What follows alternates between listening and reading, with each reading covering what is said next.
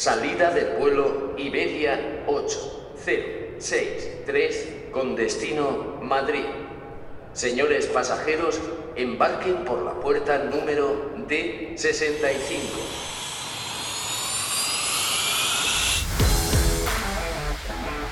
Estás escuchando Viajero Geek, el podcast donde comparto todas mis experiencias, trucos, habilidades y bueno, manías que he aprendido durante más de 25 años viajando por el mundo. Hola y bienvenidos de nuevo a un nuevo episodio de Viajero Geek, el número 2 de momento. Y bueno, disculpad eh, eh, que haya estado al principio, bueno, entre el primer y el segundo episodio ha pasado un tiempo, pero es que he tenido que organizarme porque tenía muchos episodios y no sabía cómo plantear eh, pues el orden, ¿no? En un principio quería hacer lo siguiente, quería hacer todos los episodios de previaje, es decir, todas aquellas cosas a tener en cuenta antes de emprender el viaje, Luego, eh, cosas que había que tener en cuenta en el momento vas a volar, es decir, aún no estás en ruta, pero pues eso, vas a meterte en el check-in, eh, eh, vas a hacer una serie de cosas antes justo de, viajar, ¿no? Pero, y, bueno, y luego el, viaje, el viaje en sí mismo. Pero bueno, he decidido que no lo voy a hacer así. ¿Por qué? Pues porque hay muchas cosas en cada sección y si, por ejemplo, solo me dedico ahora a hacer previaje, podemos estar aquí mm, bastantes meses solo hablando de eso, ¿no? Entonces, quizás hay algún truco durante el viaje que te sirva antes y por eso he decidido eh, no hacerlo así. Eh, pero bueno, antes de empezar, quería, eh, bueno, quería hablarte un poquito del, último viaje. He estado en París y he estado en Las Vegas. Como te dije, no voy a hablarte de, de los viajes de, eh, de los sitios en concreto. Alguna vez, alguna cosa diré, pero mi objetivo no es decirte, pues eso, dónde está aquella playa maravillosa en Brasil, que seguramente yo tampoco lo sé, pero, pero bueno, eh, se trata de, ver qué, problemas o, qué cosas aconsejo a, hacer algún tipo de viaje a algún destino en concreto. Y en este caso, por ejemplo, ha sido eh, el viaje a Las Vegas, ¿vale? Yo he viajado muchas veces allí, no sé, he ido unas 20 veces, eh, suelo ir dos veces al año y es un vuelo bastante complicado. ¿Por qué? Pues porque Las Vegas no es un destino, no es un gran aeropuerto, aunque tiene vuelos de muchas partes del mundo, sí que es verdad que no es un aeropuerto con un tráfico internacional brutal. De hecho, la terminal internacional pues es bastante escueta, ¿no? No sé si ha crecido ahora algo porque el último viaje, que es lo que voy a decir ahora, no he usado la terminal internacional, y es un error desde mi punto de vista y os voy a explicar por qué. Porque es un vuelo, eh, pues eso, está eh, pues como California, es decir, es un vuelo largo, que cuando emprendes de Europa es largo. Y yo lo que hice eh, por volar con One World fue un error, pero lo que hice fue hacer dos vuelos largos. cogí, bueno, fui a Madrid de nave, aunque eso no es ningún problema porque es una cosa bastante cómoda, y cogí ya el vuelo desde, desde Barajas. Y desde allí emprendí un viaje hasta Filadelfia, hice escala en Filadelfia y luego otro vuelo hasta Las Vegas. Bueno, pues de Filadelfia a Las Vegas hay nada más y nada menos que casi siete horas. Con lo cual, eh, como os podéis imaginar, es un vuelo de unas siete horas y media, ocho, y luego un vuelo de siete horas. Y luego tienes que, y mientras tanto tienes una escala más o menos larga, de unas tres horas, cuatro horas, en Estados Unidos, en, el aeropuerto de Filadelfia. El primer error y es lo que yo casi nunca eh, eh, eh, intento, bueno, lo que siempre intento evitar es no llegar al destino desde Europa. Es decir, mi último destino, si es Las Vegas, pues el vuelo que llega a Las Vegas tenga que salir de Europa. ¿Por qué? Pues porque cuando tú llegas a Estados Unidos no funciona como el resto de aeropuertos del mundo. Esto los que vayáis bastante a Estados Unidos lo sabéis. por ejemplo, si yo voy a em, Dallas y lo hago vía Miami, pues cuando llego a Miami, yo tengo que pasar el control de pasaportes en Miami. No voy a una terminal internacional que me hace y allí cojo el otro, el otro vuelo a, Dallas. No, eh, tengo que coger el vuelo en Miami, o sea, llegar a Miami, allí pasar el control de pasaportes y el control de aduanas. Es decir, tengo que coger físicamente mi maleta, cogerla, llevarla y llevarla a un puesto de nuevo de maletas para que continúe volando. Y, entre esos dos puntos hay un control de aduanas, un control aduanero que son pues eso, unos policías que están allí viendo quién viene de dónde y pidiéndole abrir la maleta o no, dependiendo, ¿no? Si quieren investigar o si quieren ver qué lleva dentro. Esto es un problema, no por lo que lleves dentro, evidentemente, es un problema porque, primero, eh, eh, puedes pasarte mucho tiempo en el control de pasaportes. De hecho, los aeropuertos eh, grandes como el de Miami, el de Nueva York, el de Los Ángeles, son aeropuertos muy complicados en cuanto a tráfico y requiere muchas veces, si tienes la mala suerte de que, bueno, la mala suerte no, si tienes la buena suerte, porque no es lo habitual, de llegar y que esté medio vacío, entonces, pues bueno, es bastante rápido. Pero si tienes, eh, si es lo normal, vamos, lo, habitual es que haya una cola muy grande sobre todo, yo os digo, el de Miami, sobre todo, que ese, lo, he tocado mucho y es un, eh, bueno, creo que ahora es el aeropuerto con más tráfico de Estados Unidos, pues es un, es un follón. ¿Y qué ocurre? Que si tu vuelo tiene dos, si entre un vuelo y el otro hay, por ejemplo, una o dos horas, pues, y te encuentras una cola de pasaportes, lo más probable es que pierdas la conexión. Y eso me ha pasado a mí, no una ni dos, sino decenas de veces. Entonces, desde entonces, yo siempre que tengo que hacer una la, escala, digamos, en, Estados Unidos, es decir, como ahora que he ido a Filadelfia y de Filadelfia a Las Vegas y en Filadelfia tuve que hacer el control de pasaportes, intento dos cosas. Una, que haya al menos 3-4 horas entre un vuelo y el otro. Aunque tenga que esperarme, prefiero esperarme que perder un vuelo y luego tener que buscar otro vuelo que me lleve allí.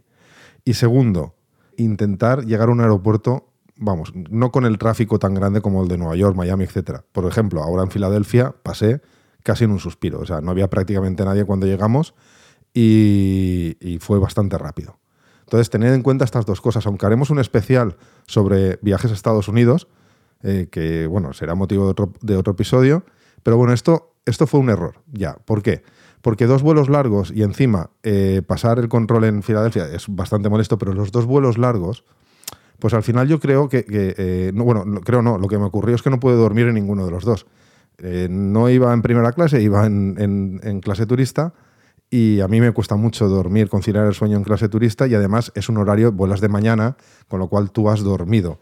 Entonces, ya hablaremos de esto también, de come y, come y duerme cuando puedas en un avión, porque es motivo de otro episodio. Pero bueno, al final lo que ocurrió es que ni pude dormir en el vuelo Madrid-Filadelfia ni en el vuelo Filadelfia-Las Vegas. En el vuelo Filadelfia-Las Vegas ya estaba bastante hecho polvo, pero el problema es que si entras en sueño profundo, llegas allí medio zombie a Las Vegas y tienes que coger el taxi, coger las maletas, pues lo pasas mal. Y encima llegas a por la noche al hotel en Las Vegas y no puedes dormir porque acabas de hacerlo en el avión de vuelta. Entonces es un poco complicado y dos vuelos largos eh, se te hace muy largo. Sin embargo, un vuelo de unas 11-12 horas eh, y luego un vuelo corto de media hora, por ejemplo, si viajas Madrid-Los Ángeles, que este también lo he hecho muchas veces, y Los Ángeles-Las Vegas, es duro. ¿Por qué? Pues porque cuando llegas a Los Ángeles y tienes que hacer ese cambio de pasaportes, aduanas y esperar al otro avión, se te hace eterno. Y ese media horita que dura el vuelo de Los Ángeles a Las Vegas te aseguro que vencer al sueño es pues es, todo un reto. Y encima, si caes en sueño profundo en esa media hora, la has cagado directamente, porque luego te encuentras bastante mal.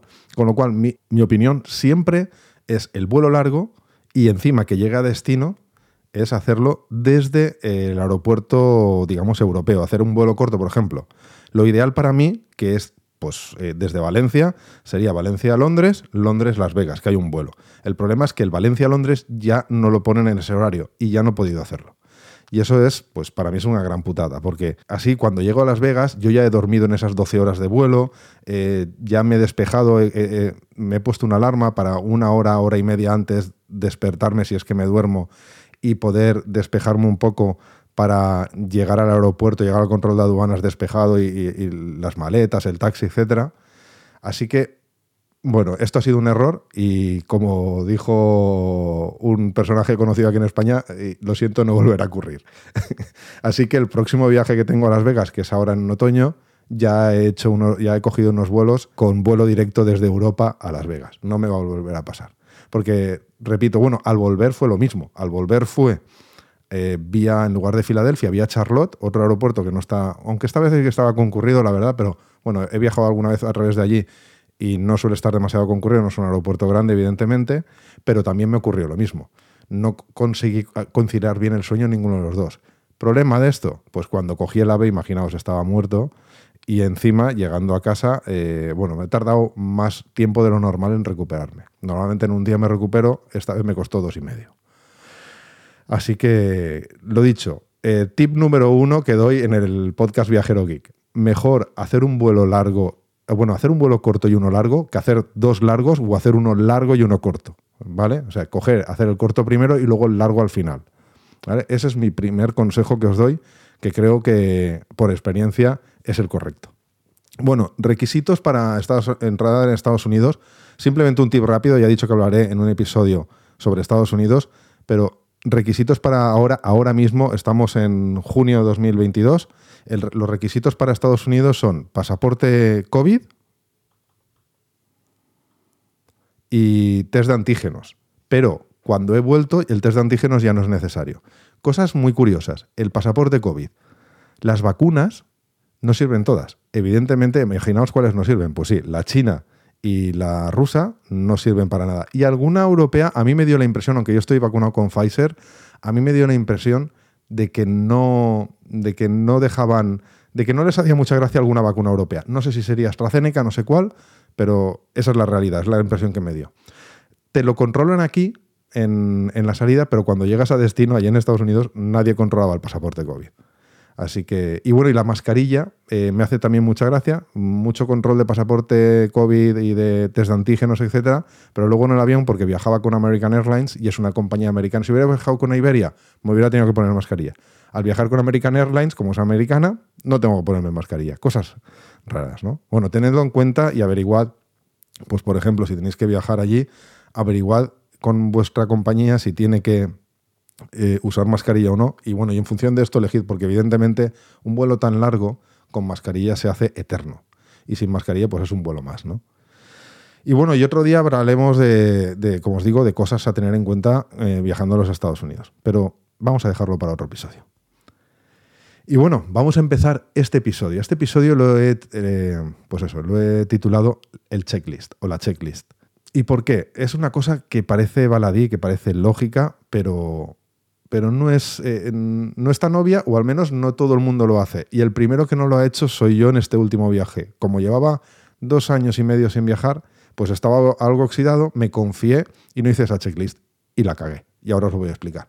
Bueno, al final una checklist es una lista, eh, una lista como una lista de la compra, ¿vale? Eh, que yo empecé a hacérmela hace muchos años porque cuántas veces no me he dejado algo que necesitaba en un viaje que si la maquinilla de afeitar, que claro, bueno, esto tiene bastante arreglo, que si un cinturón, ya tienes que encontrar un cinturón por ahí, ¿no? Pero también me he dejado el cinturón porque yo intento viajar sin cinturón o con un cinturón de plástico, ya os explicaré por qué, pero al final el cinturón de vestir lo, llevo en la maleta y muchas veces me lo he dejado. El enchufe universal, por cierto, también hablaremos de esto en otro podcast. El enchufe universal, cuando te lo dejas, también es, eh, pues eso, es una faena, ¿no? Calcetines, me he llegado a dejar calcetines, afortunadamente calzoncillo no, pero calcetines también me he llegado a dejar, el mismo neceser de, eh, de aseo, una prenda de abrigo que hubiera necesitado porque voy a un sitio que quizás, todo eso, incluso dinero, me he llegado a dejar el dinero de la moneda de ese país, me lo he llegado a, dejar en casa y no llevármelo. Menos mal que ahora llevo tarjetas adecuadas para viajar y sacar dinero donde sea.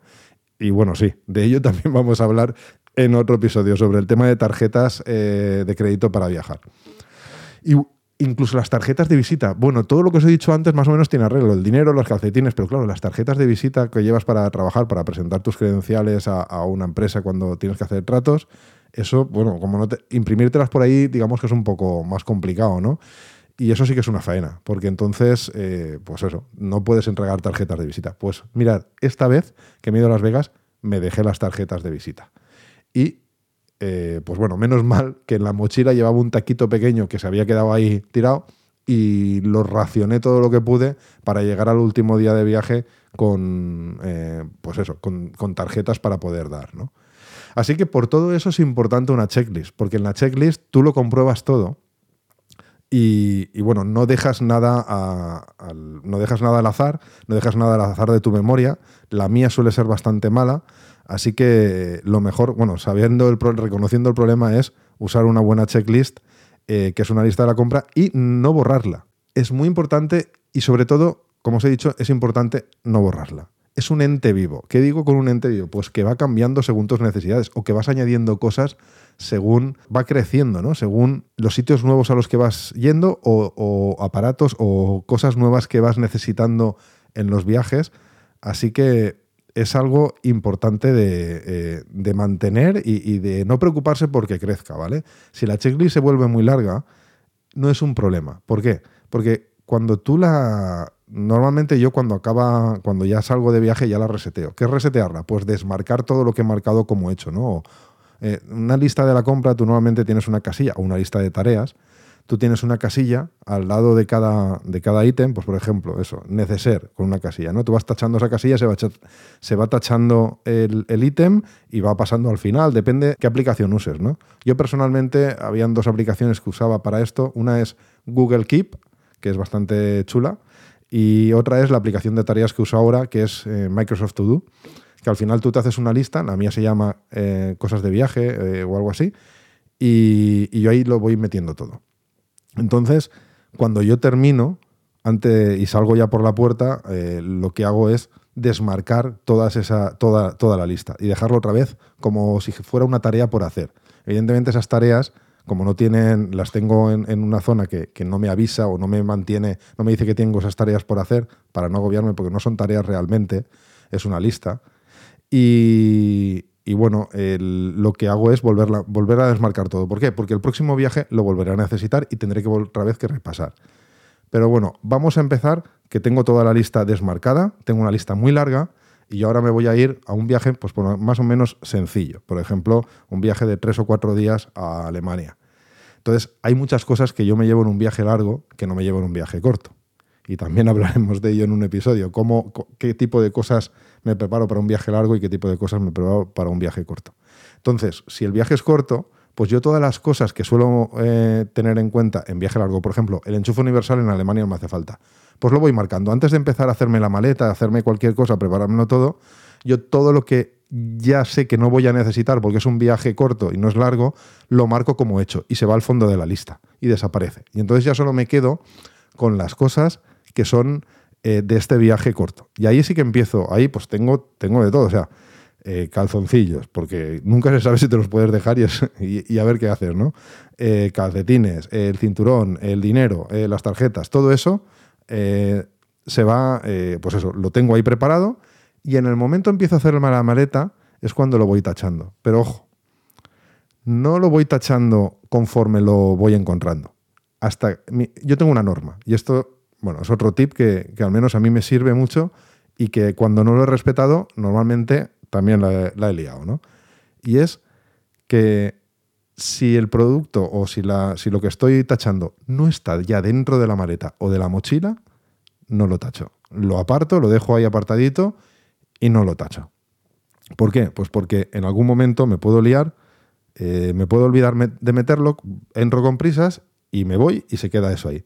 Entonces, yo siempre hago un último repaso y veo que todos los ítems de la lista están tachados y, así sé que está todo dentro o de la mochila o de la maleta.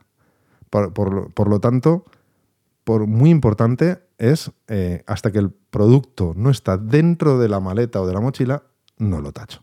Y bueno, como os digo, la app que, que suelo usar ahora mismo es Microsoft To Do, antes era Google Keep eh, puede ser cualquier app que tengáis de listas de, compra, por ejemplo, o podéis, tener en la misma app que usáis la lista de la compra, ahí os ponéis otra lista que sea la de viaje.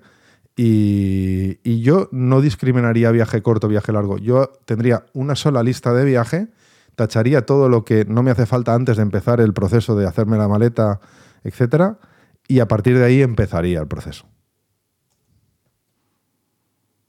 Y bueno, como os dije, esto es, eh, van a ser episodios cortos. Este os quería dar este tip.